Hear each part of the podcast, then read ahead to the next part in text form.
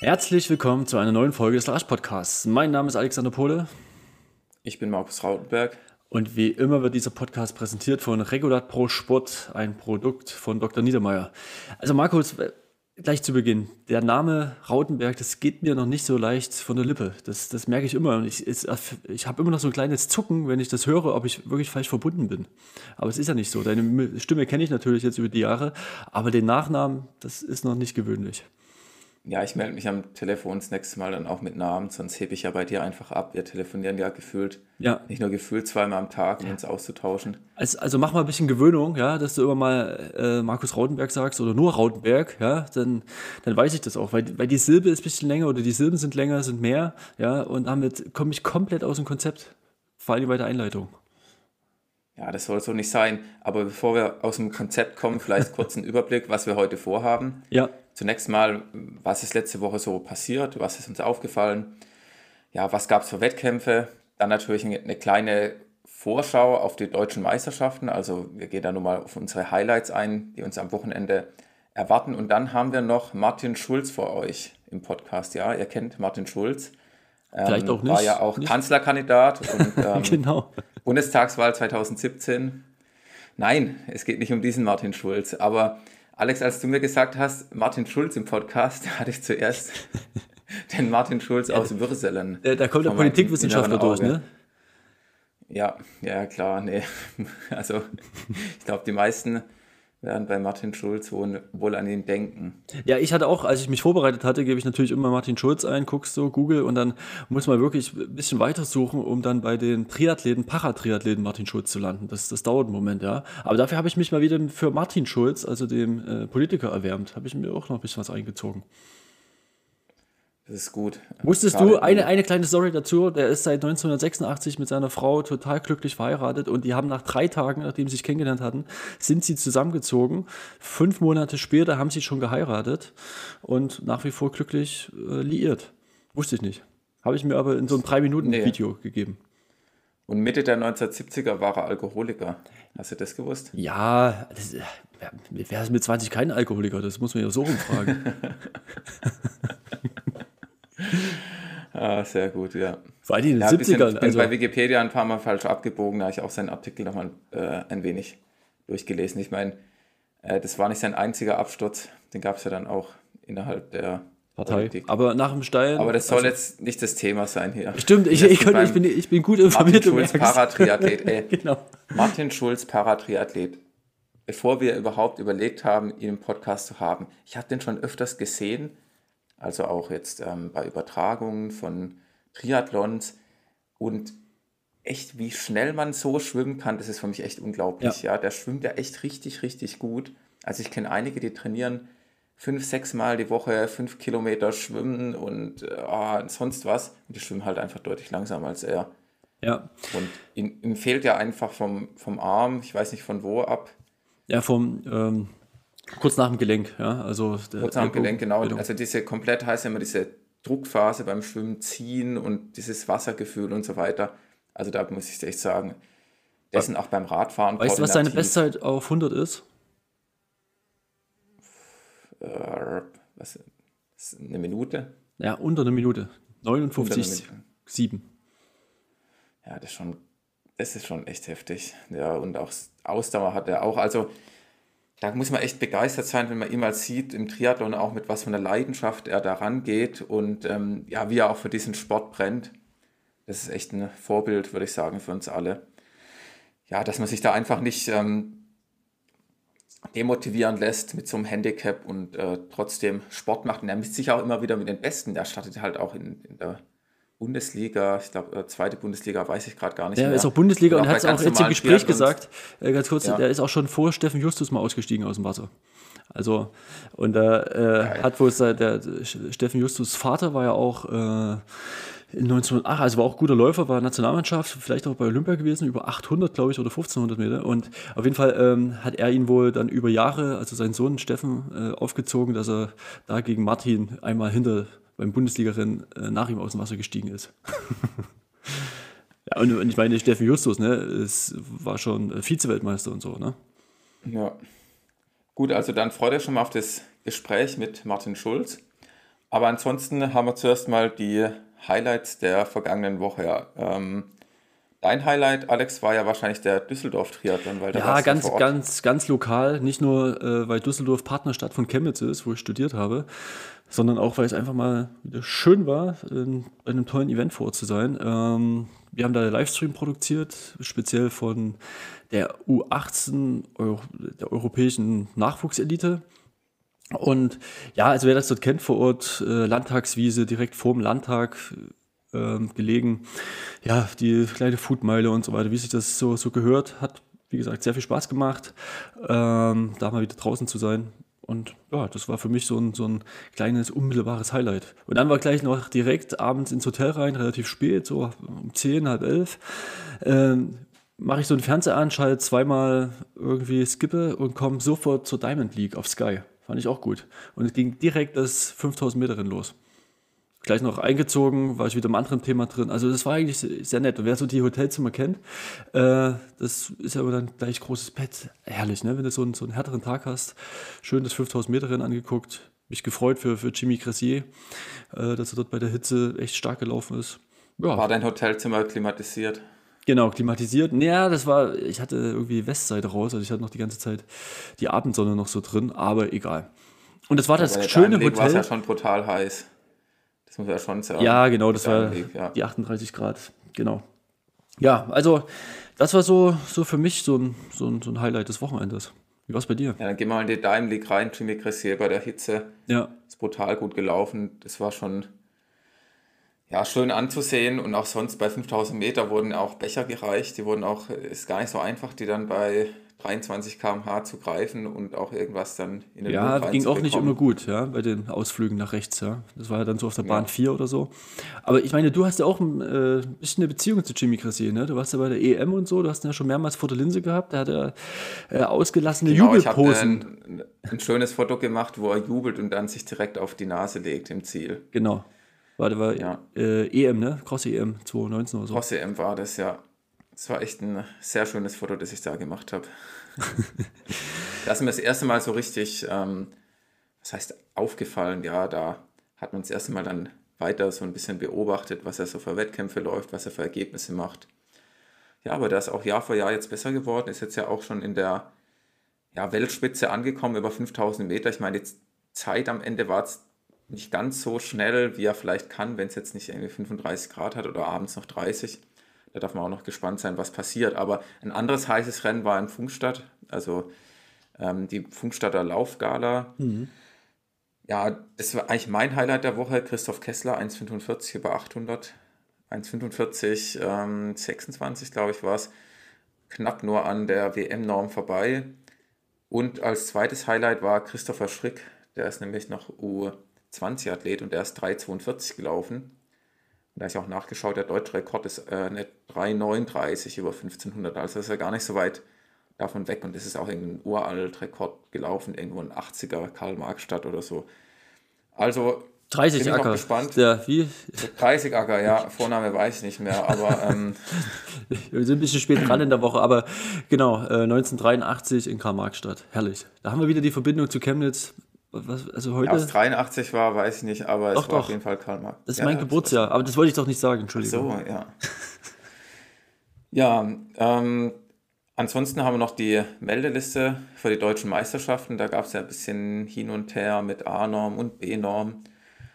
Und wer startet der, und wer nicht und wie es halt so ist, ne?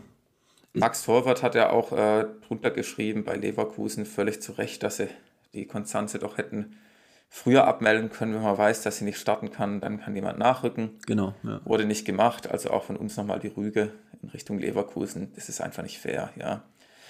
Da nochmal zur Erinnerung, deutsche Meisterschaften bestehen nicht nur aus Konstanze Klosterhalfen, ähm, Gesa Krause, Mohamed Mohamed. Es gibt ganz viele, die das ganze Jahr trainieren, hart, sich dafür qualifizieren, vielleicht auch als letzter oder vorletzter dann vielleicht auch letzter werden bei Deutschen, aber hey, das sind die, die die deutschen Meisterschaften mit ausmachen. Ansonsten gibt es so ein Trauerfeld wie letztes Jahr, wo da nur fünf oder vier Athleten starten. Ja.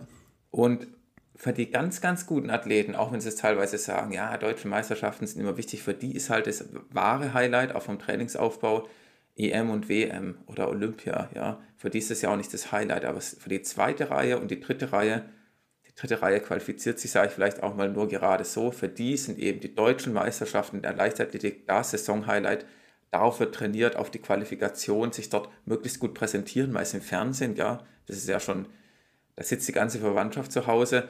Und wenn dann einfach ein Verein zu faul oder auch einfach zu blöd ist, um einen Athlet rechtzeitig abzumelden. Und dann kann jemand deshalb dort nicht starten, der das ganze Jahr dafür trainiert hat. Hm. Hey, also, ja. Ja, das ist auch der richtige Appell auch von, von Max und auch von uns. Ne? Wir wissen ja auch, Iris, äh, deine Frau, ihr trainiert oder Iris wollte da auch dran teilnehmen. Es kam natürlich Corona dazwischen, aber genau für die ist es ja. Ne? Und wenn das ja, halt genau durch so, ohne sowas, Corona, ich meine, ja. ich bin ja relativ sicher, ohne Corona wäre es halt dann irgendwie knapp unter 17 Minuten gerannt, so, war es, so sah das Training auch danach aus, auch die ja. 3000 Meter Wettkampf, dann wäre sie genau eben in dieser Situation gewesen. Ja. Was weiß ich, 16,50, 55 und so weiter, sie wäre auf keinen Fall eine 16,30 gerannt. Da wäre es halt auch auf diesem Schleudersitz gewesen und dann sieht man halt, okay, ja, Athletin kann nicht laufen, aber wir melden sie einfach nicht ab, ist ja nicht unser Problem. Genau. Ja, da muss man auch ein bisschen ja, natürlich hat die andere Ziele und vielleicht interessiert sie es auch überhaupt nicht, aber das ist halt nicht kollegial. Absolut. Das ist halt das, was die Leichtathletik ausmacht, verglichen auch mit, mit äh, Fußball oder anderen Sportarten, die viel, viel größer sind. Da sollte das eben nicht so sein. Gut, wir wollen nicht weiter meckern. Ähm, Alex, was ist dein Highlight? Von der deutschen Meisterschaft, na, 5000 Meter Männer. Ja, also ich freue mich auf Aaron. Ja, den wir hier in mhm. Deutschland wieder laufen zu sehen und nicht immer irgendwelche YouTube-tiefen Videos dort rauszukramen, sondern einfach auf, ja, richtig zu sehen.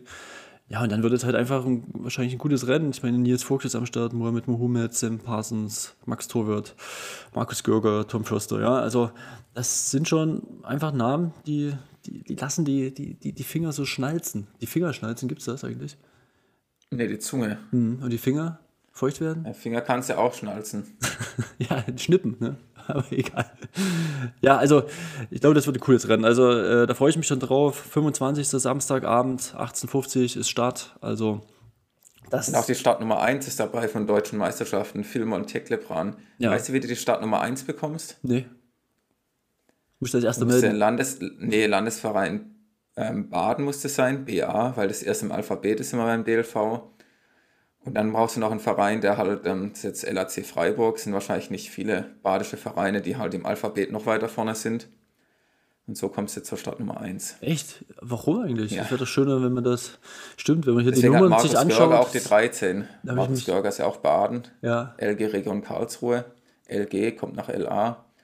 Ah, Markus, ich sehe schon. Das ist ja doof, weil die Nummern dann, wieso kann man das, wie könnte man denn das schöner machen? Grund, mal irgendwo ins Badische zu ziehen. Da hat man mal Stadt Nummer 1 bei deutschen Meisterschaften. Mhm.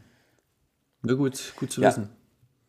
Gut, äh, mein Highlight wären auch die 5000, aber da ich das jetzt ja nicht sagen darf, gehe ich zu den 1500 Metern. Ach, du kannst sagen, ja, ich, ich schließe mich, ich schließ mich dir an, dann wird es kürzer für alle. Na, ich meine, Homeo läuft jetzt ja nicht, ist auch irgendwie erkältet, Corona, weiß der Geier. Mohamed Mohamed ist, Mo natürlich ähm, ja, Favorit mit Chris Kessler, Marius Probst, Maximilian Sluka, aber auch Marc Portell, Tim Assmann, Felix Warmetzberger. Gut, der wird jetzt wahrscheinlich nicht mehr um die Medaillen mitkämpfen, aber Amos Bottelsmeier. Ja, und Timo Benitz. Ja, das ist einfach. Äh, guckt man auch mal, äh, ja, wie, er einfach läuft. Meine gelbes Trikot, das wird auffallen und das macht, wird er auch Freude machen, ja. Ja. Gelbes Trikot ist auch nur knapp an die LG Farbtext Nordschwarzwald noch knapp an Baden vorbei, aber Württemberg ist dann wiederum ganz hinten, deswegen Startnummer 705 von den Timo. okay. Ja. Ansonsten gibt es ja noch viele andere ja, Sportarten außer der Leichtathletik. Könnt ihr mal gucken. Alex, du fandst die Seite, glaube ich, ganz cool.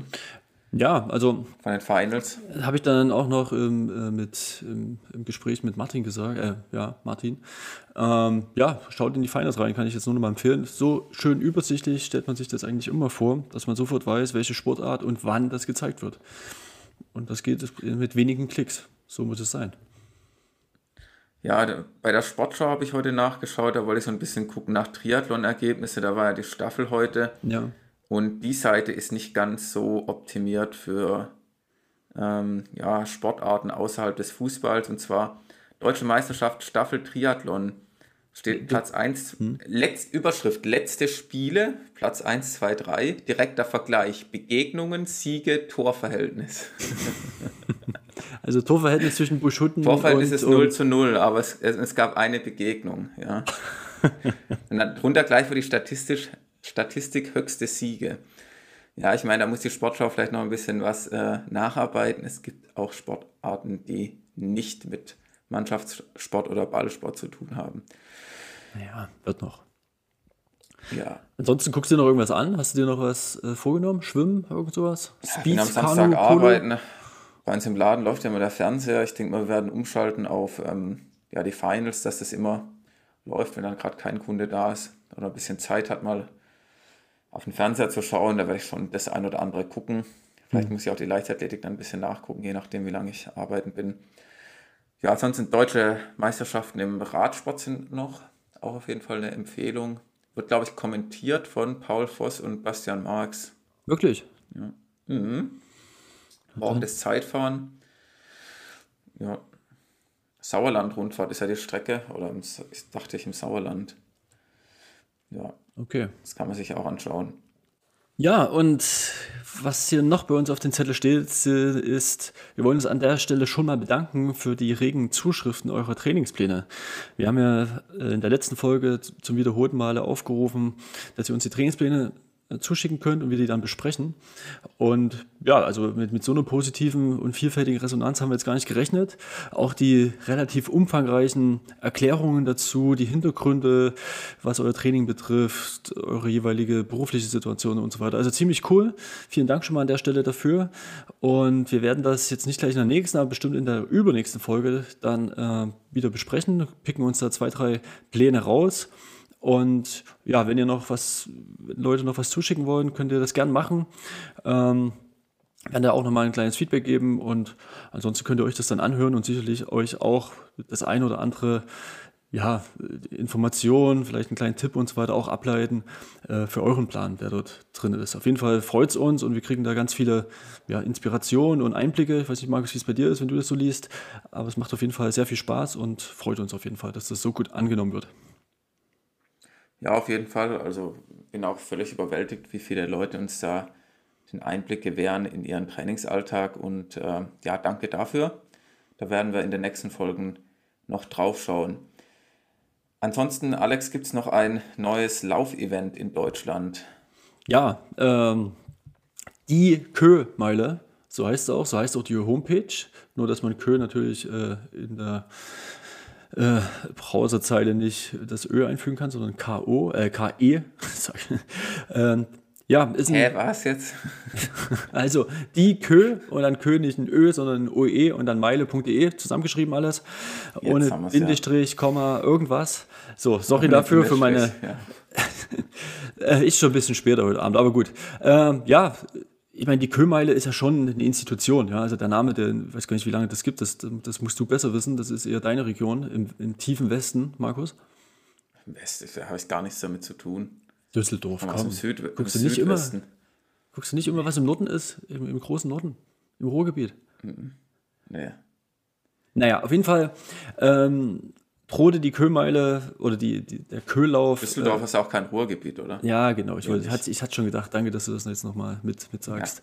Ja, ähm, ja es ist von, von Max Torwart, äh, hat einfach gemeint, gut, die, die Kö, der Köhlauf, der so nicht stattfindet, höchstwahrscheinlich, äh, weil der auch mit, zusammen mit Golaso und dem, oder anders, jetzt nochmal zusammen. Also der Düsseldorf-Marathon und die der Köhlauf gehörten zusammen und sind 2015 und 2016 von Colato gekauft worden. Und ähm, jetzt, wer das weiß, der Düsseldorf-Marathon ist jetzt zum wiederholten Male wieder verschoben worden. Da gibt es auch gerade nicht so viele Informationen dazu, was nun mit dem neuen Termin aussieht oder wie es da aussieht, ob es einen gibt und so weiter. Das ist relativ spärlich, was da die Homepage-Kommunikation betrifft. Ähm, da gibt es auch schon die ersten Stimmen, die da schon ein bisschen verärgert sind, was man natürlich verstehen kann, denn die Stadtgelder sind natürlich äh, gezogen worden. Und gleichzeitig ist auch der, die, äh, der Köhlauf mit drin. Und da sah es jetzt so aus, dass im September der Termin natürlich auch nicht genutzt wurde. Und jetzt hat sich da Max, so wie ich das jetzt hier diese Woche aus der Pressemitteilung mitbekommen hatte, ähm, und auf jeden Fall hat sich Max Tolwirt den mal angenommen und jetzt daraus die Köhmeile gemacht, was natürlich wieder ein bisschen mehr auf, auf die Spitze ausgerichtet ist. Es gibt, wie gesagt, ein Meilenrennen und ein 5-Kilometer-Rennen. Ja, und da kann man sich jetzt anmelden. Das ist alles relativ frisch und auf jeden Fall äh, eigentlich eine ganz, ganz coole Idee und vor allen Dingen auch wieder Ärmel hochkrempeln, einfach was machen und nicht so seicht die Läufe verschwinden lassen, die eigentlich relativ viel Potenzial haben. Ja? Also da, äh, Max, finden wir cool und weiter so. Und an der Stelle halt die, die Werbung schon mal. Ja? Was natürlich mit dem Marathon ist, ich weiß nicht, Markus, ob du das so ein bisschen auf dem Schirm hast. Düsseldorf Marathon ist ja schon eine Institution gewesen, ja. Und jetzt seit Corona ist das einfach so, äh, dümpelt so dahin, ja.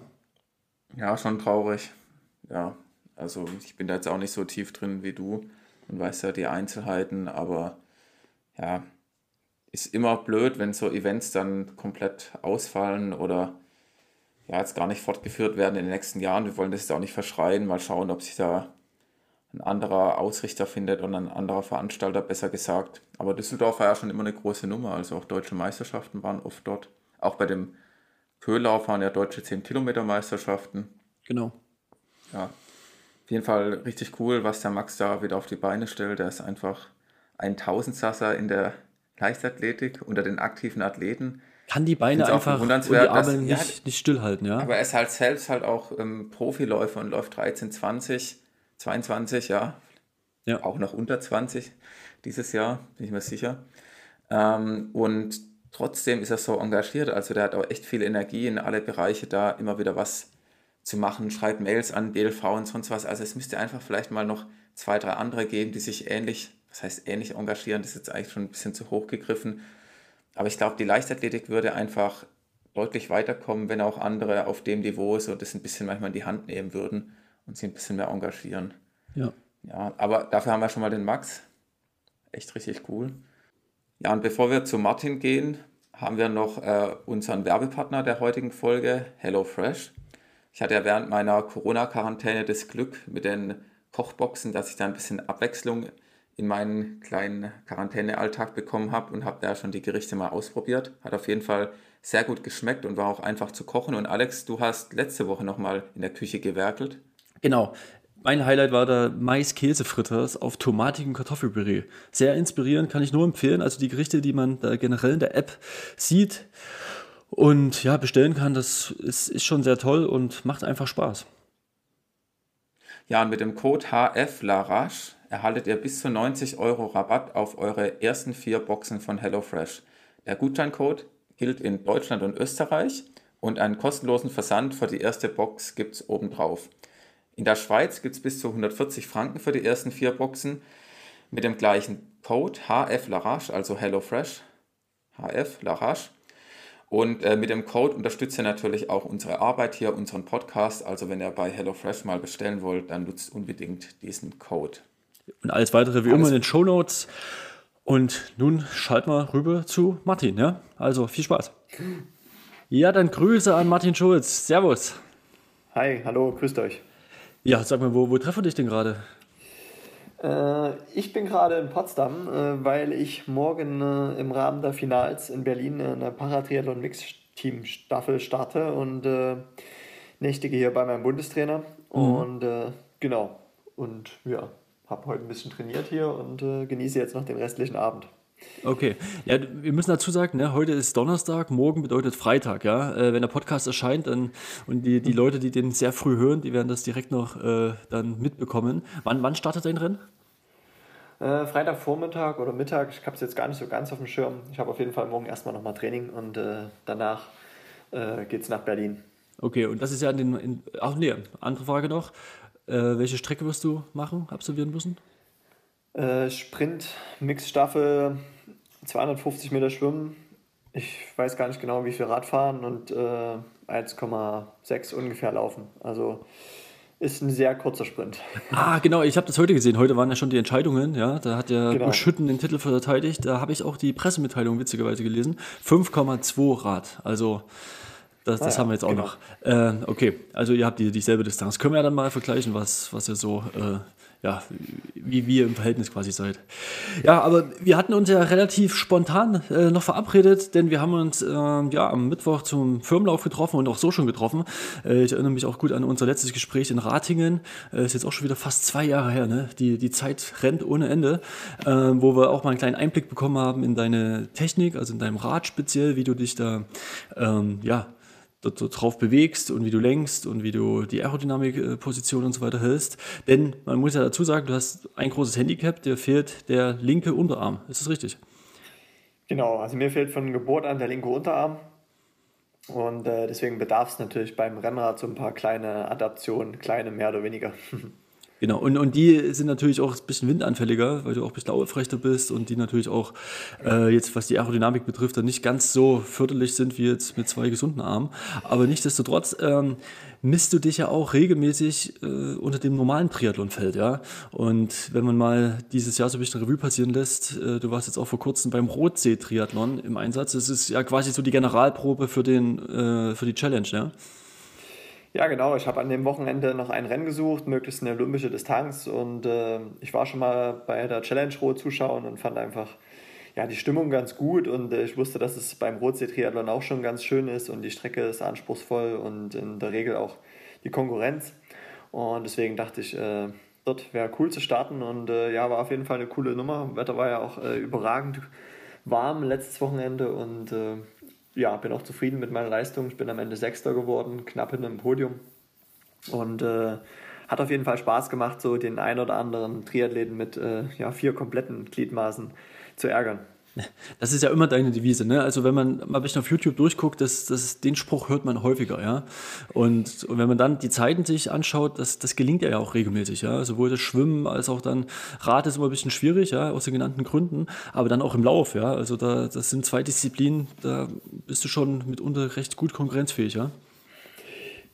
Ja, ich denke auch, dass ich auf dem Rad schon äh, konkurrenzfähig bin. Es kommt natürlich schon auf die Strecke drauf an, äh, wie sehr anspruchsvoll die Strecke ist. Äh, klar, ein paar technische Nachteile habe ich schon halt. Ähm, Bremse, alles auf der rechten Seite, Vorder- und Hinterbremse gleichzeitig. Ich kann im Wiegetritt fahren, aber habe natürlich nicht so die hundertprozentige Power wie einer mit zwei Händen. Und äh, je verwinkelter der Kurs ist, desto ja, so schlechter ist es für mich.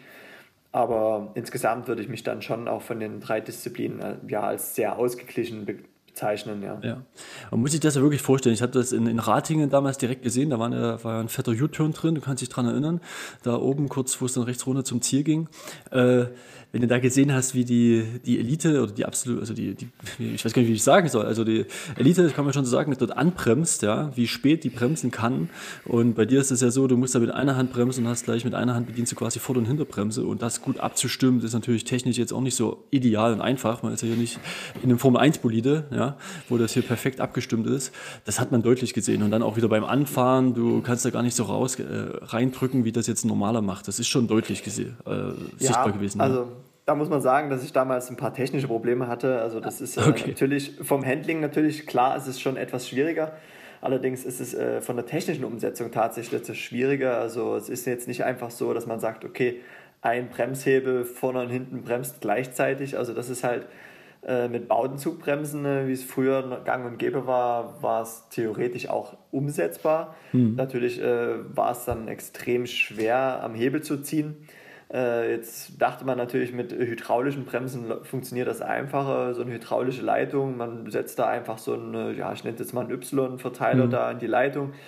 Äh, allerdings muss man dann wieder sagen, dass die Bremsgriffe einfach nicht dafür ausgelegt sind, äh, zwei Bremsschlitten zu bedienen. Also es funktioniert ah, theoretisch, okay. aber mhm. in, der, in, der, Praxis nicht. Also da ist einfach zu viel Druck im System. Mhm. Und äh, einfach ausgesagt, äh, ausgedrückt, explodieren die Bremshebel. Und da ja, musste man lange suchen, welcher Bremshebel da geeignet ist. Und äh, welcher ist es? Auch ja, Dura-Ace von Shimano funktioniert tatsächlich am besten. okay. und äh, ja, natürlich auch dann äh, variieren mit den Bremsscheibengrößen vorne und hinten. Das machen ja auch äh, Athleten mit zwei Händen, aber da bedarf es halt schon so ein bisschen Probe und äh, natürlich auch das Training, aber mittlerweile bin ich da auch, äh, was das Bremsen angeht, besser als da vor zwei Jahren in Ratingen beim Triathlon unterwegs, ja. weil es da einfach wirklich äh, aus technischen Gründen schwierig war. Und ja, da und ist es wirklich meine Bremse kaputt gegangen. Also dann äh, ah, okay. musste ich da mehr oder weniger an die Kurven ranschleichen. Ja, naja, ähm, und, und dann muss man ja noch, wenn wir schon hier so, so technisch gerade sprechen, es ist ja auch so, dass die Bremskraftverteilung äh, ja auf der Vorderbremse, ich weiß nicht, wie das Verhältnis ist, vielleicht 80-20 oder so im Vergleich zur Hinterradbremse. Das muss man ja auch noch mit beachten. Ja. Ja, wie viel Prozent das am Ende sind, weiß ich gar nicht so genau. Vorne bremst etwas mehr als hinten äh, und klar, es ist dann auch so ein bisschen eine Übungssache und ich habe das ja dann raus, ich trainiere täglich damit und äh, für jemanden, der das nicht gewohnt ist, wäre es natürlich erstmal äh, ja, komplett schwierig. Also der würde sich wahrscheinlich auf die Nase legen, aber ich kenne das ja und weiß auch, wie ich da zu bremsen habe und äh, es funktioniert ja insgesamt jetzt mittlerweile ganz gut. Ja. So, dann kommen wir nochmal hier zum Wochenende. Wir hatten schon angesprochen, ähm, du hast ja so den, den letzten Schliff da in, in, am Rotsee-Triathlon da geholt, äh, warst aber auch schon vorher in Besançon wieder erfolgreich. Also wer das auch mal nachgoogeln möchte, äh, deine Statistik ist schon beeindruckend, wenn man hier das internationale oder die internationalen Ergebnisse sich mal angucken lässt. Das ist kaum schlechter als Platz 1. da ist mal ein vierter Platz dazwischen, da sind dann schon die, die Ausrutscher. Man muss aber auch dazu sagen, dass so das paralympische Feld, wo du immer so antrittst, immer so 12, 13, 14 Athleten hat. Ne? Das, das, das ist das Thema, ja.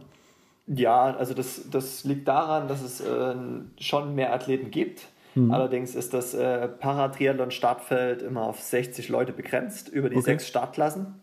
Äh, das ist einfach dem geschuldet, dass äh, ja, international auch bestimmte Regeln da sind, äh, dass ja, die Wechselzone bestimmte Größen natürlich haben muss und jeder Wechselplatz bestimmte Größen haben muss. Und äh, ja, es würde einfach den, Rahmen, den, den, ja, den Rahmen sprengen, wenn man dort noch mehr Athleten zulassen würde. Und deswegen ist es halt auf äh, ja, plus minus zehn Athleten äh, pro Startklasse ja, gedeckelt. Okay. Wenn natürlich äh, in einer Startklasse weniger melden, äh, es bleibt für die anderen mehr übrig. Okay. Also ist jetzt nicht so, dass dort weniger Leute draufkommen. Es macht es insgesamt halt deutlich schwieriger mhm. sogar. Also klar, wenn da nur im Schnitt 12, 13 Athleten starten, äh, sind das dann auch die zwölf Besten äh, aus dem Ranking, die sich da gemeldet haben. Oder die, die sich melden, dann geht das ganz knallhart nach World Ranking. Und es ist halt auch für neue Paraathleten oder ja, ich sag mal, junge Athleten, die sich jetzt international beweisen wollen, extrem schwierig, halt auch auf die Startlisten zu kommen. Und das ja. macht es halt auch für die Qualifikation für große Meisterschaften halt auch schwierig. Und äh, sprich äh, Weltmeisterschaften und für die Paralympics sowieso, weil dort wird es sogar nur auf zehn Leute gedeckelt. Also die zehn Leute, die dann dort stehen, sind dann halt auch die Besten der vergangenen zwei Jahre und äh, sind dann wirklich auch die Top-Leute. Und mhm. das liegt nicht daran, dass es zu wenig Leute dann gibt. Okay. Und du bist ja davon so jemand, auch wenn man so die Statistiken anschaut, jetzt vergleichbar vielleicht wie Rafael Nadal auf Sand, ja? ist mir so als erstes eingefallen, weil ich nämlich deine EM-Titelserie äh, gesehen hatte und du hast ja dieses Jahr den 10. EM-Titel in Serie geholt und ich glaube, Rafael Nadal hat ja jetzt den 14. French Open geholt. Also ist das, da bist du halt vier Jahre nur hinterher, aber du kannst das ja einfach durchziehen, ne? Ja, also als ich das irgendwann mal so nach dem zweiten, dritten, vierten Europameistertitel, da dachte ich mir, okay, wenn die Serie so weitergeht, dann wäre die 10 ja schon mal eine ganz coole Nummer. Ja. Äh, das heißt allerdings nicht, dass ich äh, noch nie von einem europäischen Athleten geschlagen wurde. Es ist halt nur wirklich bei den Europameisterschaften immer so gewesen, dass ich halt immer der Beste war. Ja, äh, ja natürlich sieht es halt dann nochmal auf der Ergebnisliste immer sehr, sehr gut aus. Aber es gab halt auch Phasen, speziell nach dem Paralympics 2016, wo ich halt bei den ja, bei dem größten Event des Jahres bei der Weltmeisterschaft halt immer nur in Anführungsstrichen Zweiter war. Und mhm. äh, es kann doch immer jemanden gab, der mich geschlagen hat. Und äh, ich glaube einfach, dass ich aufgrund meiner Konstanz halt jetzt äh, da wieder Stabilität auch reinbekommen habe und äh, jetzt halt wieder da den letzten, zumindest die letzten Rennen alles gewinnen konnte. Also mhm. ja, aber wie du schon gesagt hast, also im schlechtesten Fall war ich, glaube ich, Zweiter, bis auf einmal, wo es halt so richtig in die Hose ging. Das war letztes Jahr mit einem vierten Platz bei der Weltmeisterschaft. Ja. Da ging es mal richtig in die Hose, ja. Äh, das liegt schon fatal, ja. Naja, und ähm, Jetzt kommen wir zum Wochenende.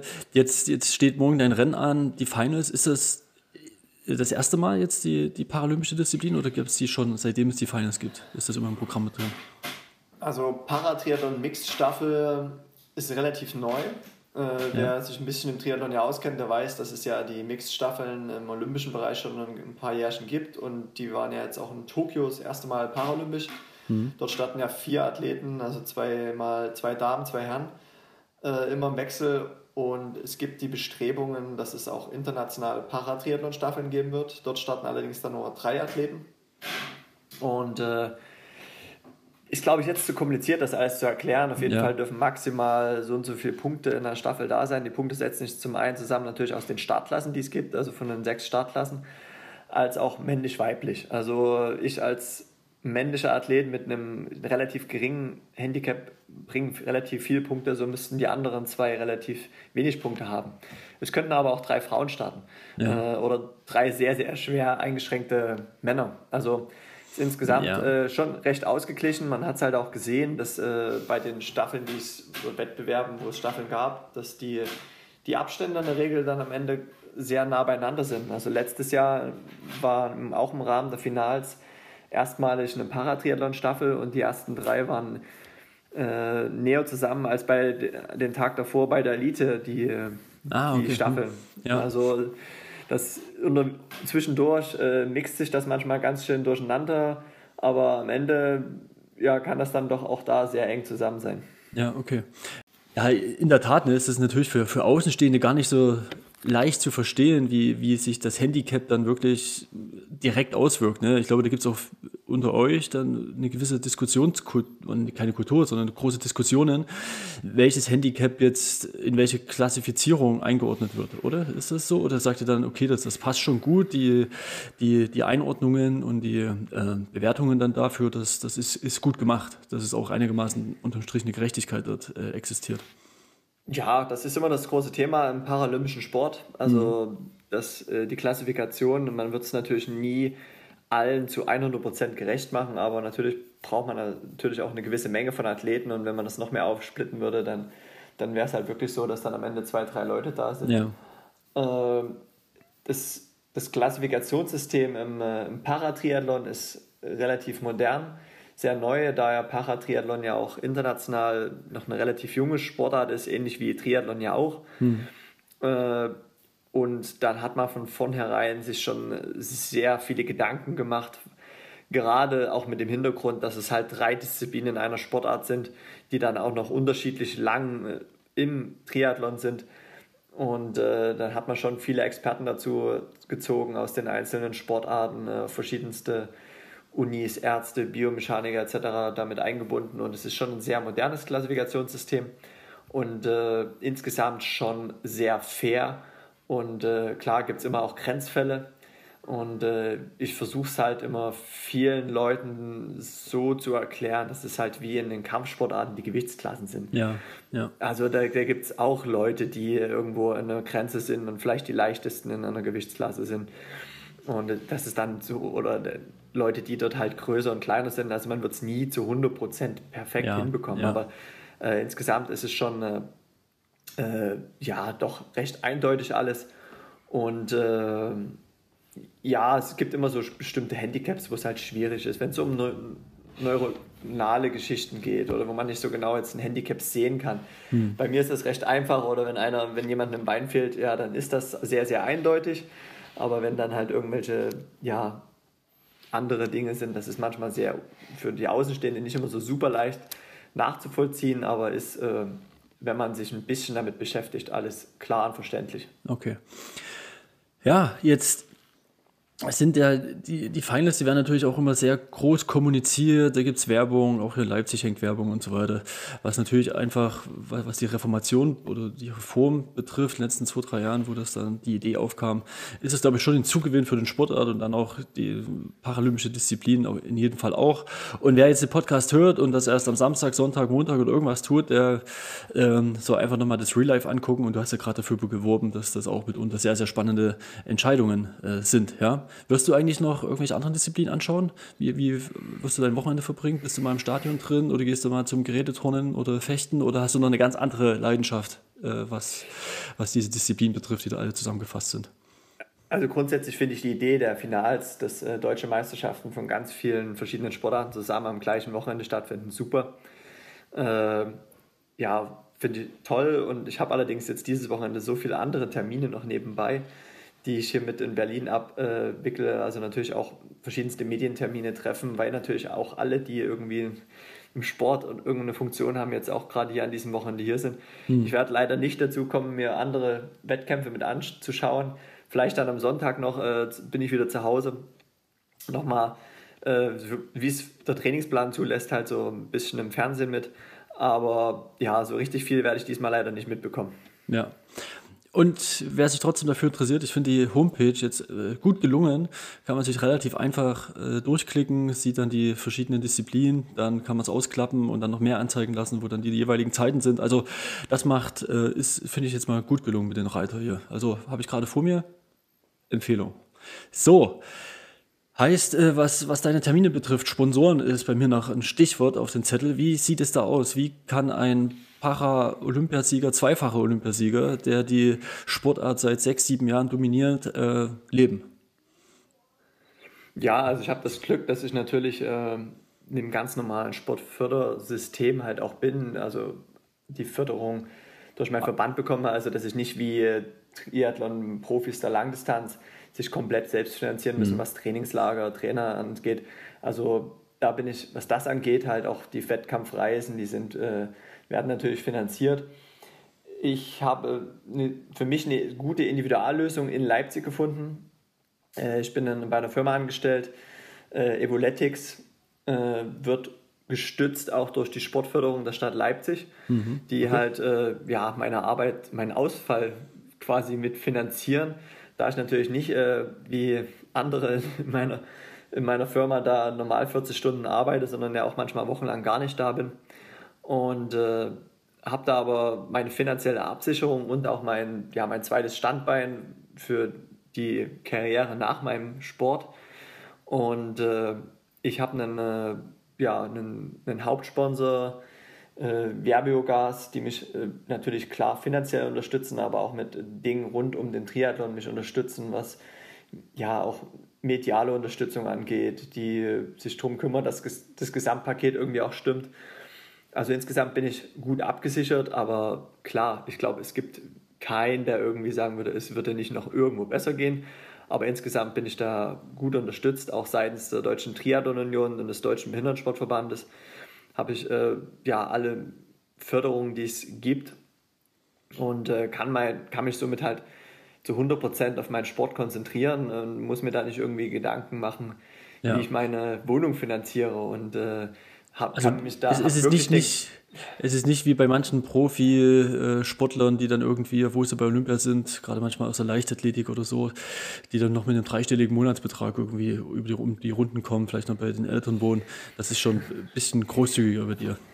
Nein, und das war für mich auch äh, wichtig. Also gerade nach 2016, wo ich Paralympicsieger geworden bin, da habe ich mir damals auch Dinge leichter vorgestellt. Mhm. Ich dachte, jetzt geht's ab. War halt mhm. nicht so der Fall. Also auch da war Klinkenputzen angesagt und äh, vielleicht auch das ein oder andere Mal unangenehm sein in der Form, dass ich halt auch äh, der Öffentlichkeit auch mal gezeigt habe, was paralympische Topathleten für Möglichkeiten haben. Ja. Da meine ich noch nicht mal das, was sie bekommen direkt, sondern was es insgesamt für Möglichkeiten gibt, um seinen Sport professionell ausüben zu können. Und klar, das internationale Niveau wird halt auch im paralympischen Sport immer größer.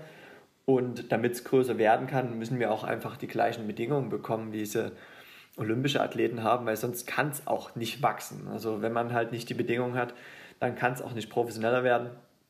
Und äh, ja. ja, damit bin ich und auch andere sind andere Top-Athleten aus dem paralympischen Bereich, die für sich individuell irgendwo eine Lösung gefunden haben, auch an die Öffentlichkeit gegangen. Und da hat sich dann in den letzten Jahren schon sehr viel in Deutschland auch getan. Mhm. Zum Positiven. Natürlich gibt es immer noch Verbesserungen, aber das ist auch im olympischen Bereich so. Ja. Äh, was, was mich wundert, ähm, ist, dass, dass es keine Möglichkeit gibt, dass ihr bei in die Sportfördergruppe kommt. Ja? Und das finde ich ist an der Stelle auch wieder so ein bisschen bezeichnend, weil es wird ja immer mal kritisiert, dass wenn man Sportfördergruppe heißt, dass man wird indirekt oder wird direkt Soldat, ja, Bundeswehr. So und das ist dir vorbehalten, das ist für den paralympischen Sport nicht vorgesehen. Ist das richtig? Ja, das ist halt so historisch gewachsen, dass halt äh, ja, über die sogenannten Sportsoldaten. Ja, wie sollst äh, du auch eine Waffe ordentlich halten, ne? Also, genau, also das ist ja die ganz einfache Logik und es ist aber trotzdem, das geht ja um Sport, ja, es ist ja dann wieder genau. eigenartig, ja. Ja, das, äh, mittlerweile gibt es da schon auch Unterstützung äh, seitens des Bundes oder es sind dann eher aber Sponsoring-Maßnahmen und das ist halt nicht mhm. so eine ganz klassisch duale Karriere. Es, ist, es gibt verschiedene Lösungen, aber die sind halt noch nicht auf dem äh, Niveau, wie es halt im olympischen Bereich ist. Und äh, da malen einfach die Mühlen sehr, sehr langsam und äh, da braucht es wahrscheinlich noch eine Weile. Aber ich denke, dass die Bemühungen da sind. Äh, man muss halt immer wieder auch mal das erwähnen. Und äh, Vielleicht wirst du dann Lokführer oder sowas, ne? Die Deutsche Bahn plant doch jetzt eine Offensive oder keine Ahnung, bei, bei ja, einem großen also, Raumfahrtunternehmen oder so. Also ich, ich kann es bis heute nicht so ganz nachvollziehen, dass es halt nicht, also unabhängig ob olympische oder paralympische Athleten, ja, ja, eben, genau. Dass es halt auch andere oder mehr, es gibt ja die Möglichkeiten, aber warum es nicht mehr noch die Möglichkeiten gibt, über eine zivile Schiene ja, das zu machen. Weil genau. ich finde es halt äh, natürlich, äh, das Bundeswehr hat auch sehr wichtig, aber äh, ja, also jeder, es kann sich nicht jeder damit identifizieren, äh, Soldat zu werden und äh, Polizist möchte auch nicht unbedingt jeder werden.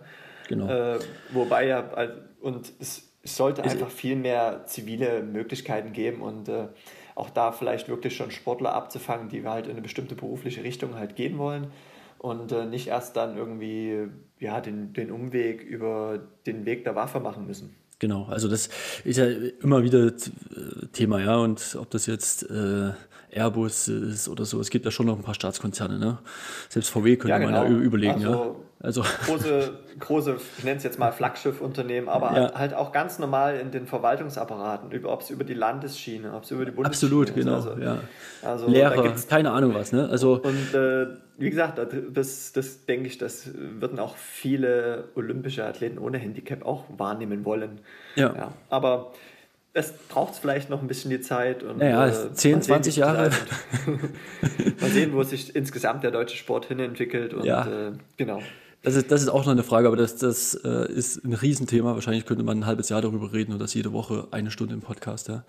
Ähm, wollen wir aber nicht, denn wir wollen noch ein bisschen, was, was als nächstes noch ansteht. Denn äh, Dresden 70.3, ja, Ironman.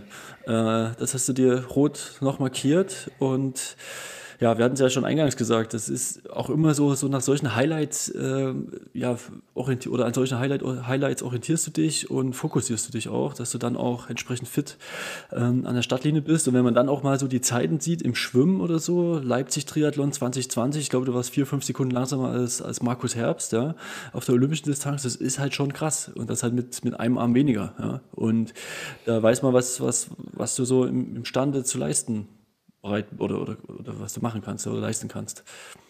Ja, also ich versuche mich natürlich, um auch international im Paratriathlon voranzukommen, natürlich schon auch an den Besten, also an den Nicht-Gehandicapten zu orientieren. Mhm. Und äh, ich hoffe, dass ich auch das nächste Mal wieder beim Schwimmen zumindest vor Markus bin. hey, Markus hat einen großen Sprung gemacht letztes Jahr. äh, ja, ich bin auch, denke ich, wieder auf altem Niveau, wo ich vorher schon mal war. Nein, okay. also. Äh, äh, Grüße gehen raus, ja, an Markus. ich würde, also nein, ich, äh, ich, ich möchte mich natürlich dann auch in der Region zeigen. Ich bin, denke ich, auch sehr, ja, sehr heimatverbunden äh, und äh, wenn so ein großes Rennen schon mal in Sachsen stattfindet, äh, ich glaube, da träumt jeder Athlet von, wenn äh, so ein größeres Rennen halt fast vor der Haustür irgendwo stattfindet. Und dieses Jahr ist, ist unsere Paratriathlon-Weltmeisterschaft, also wie auch das Grand Final über die Kurzdistanz, sehr, sehr spät, Ende November. Und da habe ich halt irgendwie was äh, im Sommer noch ein Highlight gesucht. Gerade jetzt so in dem nach-olympischen Jahr, was ja nur durch die Verschiebung nochmal ein Jahr später war, äh, dann braucht man halt immer mal auch was für die für neue Motivation, was für den Kopf irgendwie. Und da war das für mich klar, als ich erfahren habe, dass es in Dresden in 73 gibt, dass ich da unbedingt starten möchte. Und äh, ich freue mich natürlich Kriegst auch. Kriegst du einen kostenlosen ich, äh, Startplatz? Äh, Ironman ist da, glaube ich, ziemlich steif. Also ich, ich habe den schon mal, äh, ich wollte schon mal in Luxemburg starten, äh, habe den da auch Honig ums Maul geschmiert und wie toll ja. und klasse. Und äh, das ja auch ja, am Ende haben sie mich nur zum Anmeldeportal weitergeleitet. Typisch. Ich glaub, ja, äh, es ist auch nicht so einfach auf der Homepage das zu finden. das ist schon ja, was. Das ist schon, ist schon eine äh, Dienstleistung. ja, also, aber ja, darum ging es mir jetzt nicht. Also ich, vielleicht kann ich ja noch in Dresden eine, eine Hotelübernachtung rausschlagen. Ja. Nein, aber es Ohne ist einfach Frühstück. auch schön, schön für meine Sponsoren, dass ich mich natürlich auch regional mal zeigen kann, dass vielleicht die ein oder andere Familienmitglieder oder Freunde halt auch eine kurze Anreise haben. Und äh, weil ich persönlich finde es immer schwierig, wenn man international irgendwo ein großes Rennen hat, mhm. möchte ich eigentlich gar nicht, dass irgendwie Freunde, Familie da irgendwo so einen riesen Aufwand machen, da hinzufahren, weil ja. Ich habe dann immer ein schlechtes Gefühl, wenn mal irgendwas bei dem Rennen ist, man muss aussteigen oder es läuft nicht gut und dann sind die extra dahin gekommen oder man. Ja. Ich habe dann auch immer vor Rennen keinen Nerv, irgendwie mich um die Leute zu kümmern und dann auch ein schlechtes Gefühl. Und das, deswegen versuche ich dann schon immer mal bei regionalen Rennen auch mit dabei zu sein, wo dann hoffentlich auch ja, ein bisschen was los ist. Und äh, ja, das war für mich klar, dass ich Dresden machen möchte. Und äh, ich bin gespannt, wer alles starten wird. Also das wird, glaube ich, so eine, so eine Ost-Community, die da überall starten wird. und äh, von dem einen oder anderen weiß ich es ja schon. Und äh, ich glaube auch, dass der eine oder andere der Profi-Triathleten auch immer denkt, oh nee, der Martin startet. Oh, nerv. Die, die, die, werden dann, die kriegen dann hier den Stress, nicht du. Und äh, es war ja schon immer, als ich auch Bundesliga viele Jahre gestartet bin, dann haben schon immer äh, die verschiedensten äh, Trainer oder Teambetreuer der anderen Ligateams schon auch immer irgendwie die Athleten äh, dran aufgezogen, wenn ich vor dem aus dem Wasser war. Selbst Steffen Justus, ich bin mal so eine, ja, ein halbes Sekündchen vor Steffen Justus und Richard Murray bei einem Bundesliga-Rennen aus dem Wasser gekommen und äh, der Vater von Steffen Justus hat Steffen dann auch jahrelang noch bis zu seinem Karriereende immer damit aufgezogen. und äh, ja, also das macht mir halt auch Spaß, das motiviert ja. mich und äh, ich habe da jetzt. Äh, Aber wie machst du das? Wie machst du das Schwimmen? Das muss ja enorm viel aus dem Bein kommen. Oder hast du so ein, also gepaart mit also, sicherlich einem guten Wassergefühl? Ich frage mich eher mal, was die anderen machen, weil ja, ich bin ja ich bin unter den Paratriathleten in meiner Stadtklasse nicht der schnellste Schwimmer. Und äh, es gibt auch noch reine Schwimmspezialisten, die auch noch mal deutlich schneller sind als ich. Okay. Frage ich mich eher, was die anderen machen, die Oder so haben. Ja. Und äh, ja, also Schwimmen, ich glaube, wie gesagt, ich bin natürlich auch ein, ich bin auch ein ausgeglichener Athlet. Also ich bin jetzt nicht nur im Schwimmen stark. Hm. Und äh, ja, das macht mir trotzdem irgendwo auch Freude, die anderen zu ärgern, da irgendwie ein bisschen. Ich habe jetzt nicht als Ziel, äh, äh, hier irgendein Sebastian Kienle oder Jan Frodeno zu schlagen, aber. Also Sebastian im Schwimmen andere, vielleicht schon. ja, das vielleicht schon, aber, aber keine Ahnung, ich habe da auch keine Zielvorgaben. Ich versuche einfach, möchte dort maximal gute Leistung abliefern und, äh, und äh, einfach zeigen, was halt auch mit einem Handicap möglich ist. Und ja. genau.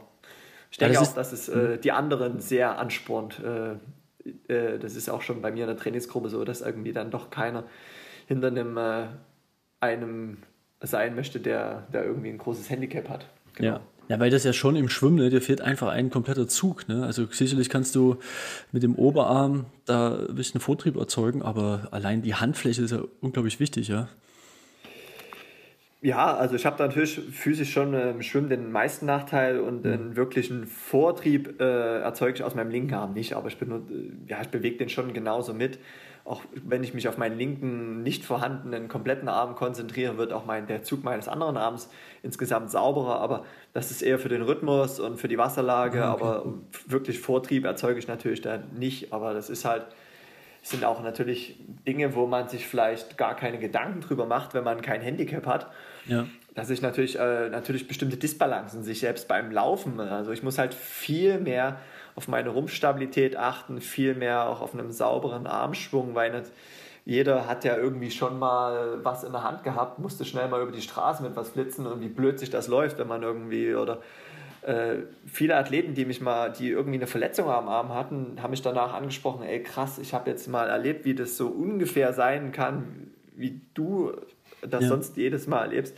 Also es ist ja nicht nur, dass mir halt beim Schwimmen der Vortrieb fehlt, sondern es ist ja auch so ein gewisses Schwunggewicht beim Laufen, natürlich auch mehr Gewicht auf der einen Seite und äh, was natürlich auch wieder auf Dauer bestimmte orthopädische Probleme verursachen kann. Also ja. es ist nicht nur das Schwimmen, es sind äh, überall so Kleinigkeiten, die sich dann um, doch am Ende ganz schön summieren.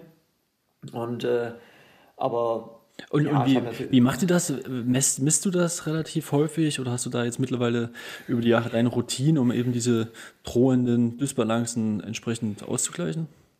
Oder ja, gar nicht erst aufkommen man, zu lassen? Hm? Also man sieht es schon, man hat natürlich im, im Rahmen verschiedenster Tests, Diagnostiken oder auch irgendwelche Studienarbeiten, die jetzt gar nicht für mich explizit waren, sondern für allgemeine irgendwelche Dinge waren, ja. schon auch sehr festgestellt, dass da schon noch eine Disbalance da ist. Also ich persönlich muss halt einfach auch an meiner Athletik mehr arbeiten als andere. Also ich muss halt schon mehr da auch Ausgleich machen.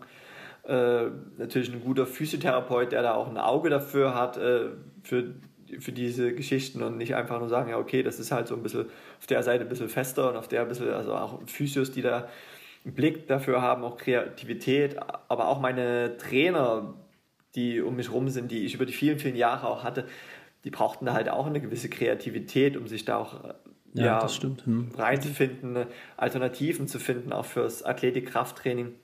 Und äh, ja, ich muss mir da schon über viele Dinge Gedanken machen, wo in einer mit zwei Händen gar nicht hindenkt. Also und das macht es aber auch, denke ich, für die Trainer, die mich über die vielen Jahre auch immer begleitet haben, auch interessant und hat auch, ja, denke ich, die Trainer auch weitergebracht und äh, ja. in, insgesamt für, auch für, für Athleten mit, ohne Handicap.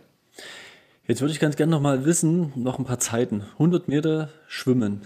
Was ist da die Bestzeit? Äh, auf dem 50 Meter Becken, weißt du die? Äh, 59,7, aber das war noch in Zeiten, da war ich ein bisschen jünger, äh, da war ich noch äh, nur im Schwimmen unterwegs, da war ich vielleicht 19, 20. 59,7. Unter der Minute ist schon, ist schon stark. Krass. Ja. Und äh, 10 Kilometer laufen? Hast du das schon mal so gemacht? Oder 3000 Meter oder irgendeine, irgendeine Zeit, wo du, oder 5000 Meter irgendwas? Also 5 habe ich eine 1543 stehen. Äh, bin ehrlich, ich mache wenig Laufwettkämpfe mit, wenn mhm. dann halt immer mal so im Winter oder mal bei irgendeinem Leistungstest. Äh, ja, 1543 bin ich mal gelaufen. Äh, ja. Aber ja, ich glaube nicht, dass ganz mein absolutes Potenzial ist. Was, also nur die denke, da geht schon ein bisschen schneller. Merkst du auch so von der Motorik, kann man das genauso gut trainieren, dass du halt sagst, na gut, eine 3.0 motorisch ist okay oder 3.05, aber dann so Richtung 2.50 ist da, würdest du sagen, das ist dann irgendwie wie ein Limit oder irgendwo, wo das, das Ganze dann einfach nicht mehr rund ist? Ja? Ja, also im, Speed-Bereich merkt man das schon. Ich habe halt natürlich ja. auch eine Zeit lang äh, da auch mal probiert mit einer Art Gewichtsmanschette auf der linken Seite. Da ah, bin ich okay, halt ja. auf, äh, auf Sprints plötzlich dann konkurrenzfähig mit zwei Leuten mit zwei Armen. Also das merkt man dann schon. Ah, okay, äh, weil, weil das halt die Masse dann doch mitbringt und hast du dann sogar noch ja, leichte Vorteile. Okay. Und, äh, aber das, wenn man jahrelang halt in dem System drin ist, so wie ich, dann das, was wieder an, äh, Gewicht dann, das bringt ja auch das Körpersystem dann auch wieder durcheinander hm. und hat dann wieder andere Probleme ein bisschen verursacht. Also es ist schon im Speed-Bereich, merke ich es halt schon. Und das liegt jetzt nicht unbedingt an meinen physiologisch begrenzten Möglichkeiten, weil ich halt schon auch physiologisch, also allein meine V2 Max, die ist halt schon richtig, richtig hoch. Also unter den olympischen Athleten bin ich da auch schon im oberen Spitzenbereich mit und äh, dann wie hoch? technisch wir wollen ja nur Werte wir, wir, hier nur hoch was ist denn hoch? 80 über 80 über ja 82 83 ja, krass okay. Also da bin ich ja schon mit dem oberen Bereich also ja. und äh, deswegen und technisch grundsätzlich sieht es nicht scheiße aus denke ich wenn ich laufe und deswegen denkt manchmal hm, krass müsste ja eigentlich ein bisschen schneller gehen. Aber viele denken halt dann doch wenn man dann manchmal zu einfach nur laufen ist ja über die Beine. Nein, da gehört schon ein bisschen mehr dazu. ja, ja. Ja, genau. Also man merkt das ja auch jedes Lauf-ABC, ne? wie ak aktiv da auf die Arme und so weiter geachtet wird. Und ich denke, auch ja. unsere Hörerinnen wissen genau, weil es sind natürlich vorwiegend die Läufer, äh, wie wichtig die Arme sind. Ja, ja also wann ist Triathlon 70.3? Wann muss man hier den, den, den äh, Livestream anmachen? Ja, am 31.07. ist äh, Dresden 70.3. Ja. Und ja, es ist halt jetzt noch ein guter Monat bis dahin.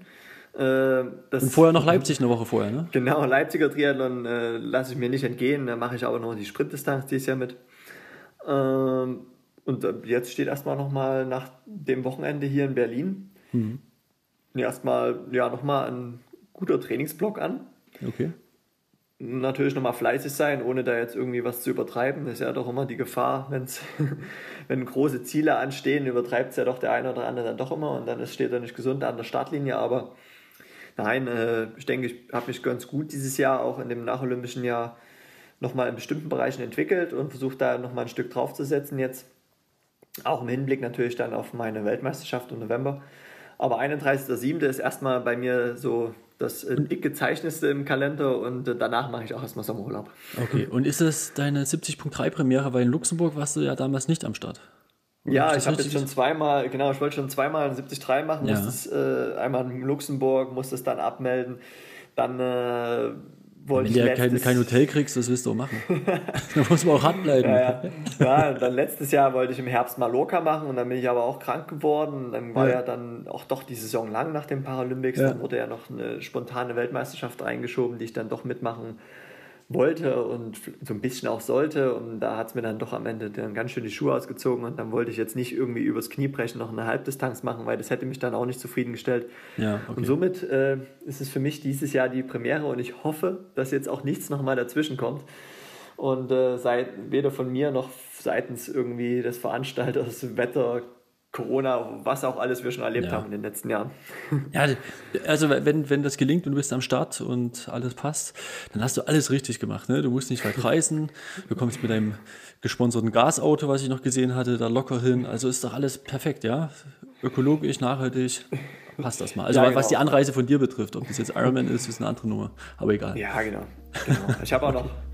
Ich bin ja nicht mal gebürtiger Leipziger, ich komme ja ursprünglich aus Döbeln, das ist ja noch näher an Dresden. Ja, das ist ja genau auf der Mitte, ne? Döbeln? ja, ungefähr, genau. Deswegen äh, ist es ja fast ein Heimrennen für mich. Da kannst du noch mit dem Fahrrad anreisen. Ja, fast, ja. Okay, gut. Also Martin, dann vielen lieben Dank, äh, dass du dir Zeit genommen hast. Alles Gute jetzt für die Finals und dann ja für die nächsten Wettkämpfe, dass du dir das so oder dass das so umgesetzt werden kann, was du dir vorgenommen hast. Und wir müssen den Live-Ticker, ne? 70.3, ich, ich markiere mir das im Kalender. Da bin ich gespannt. Also dann, lieben Dank. Alles klar. Vielen Dank.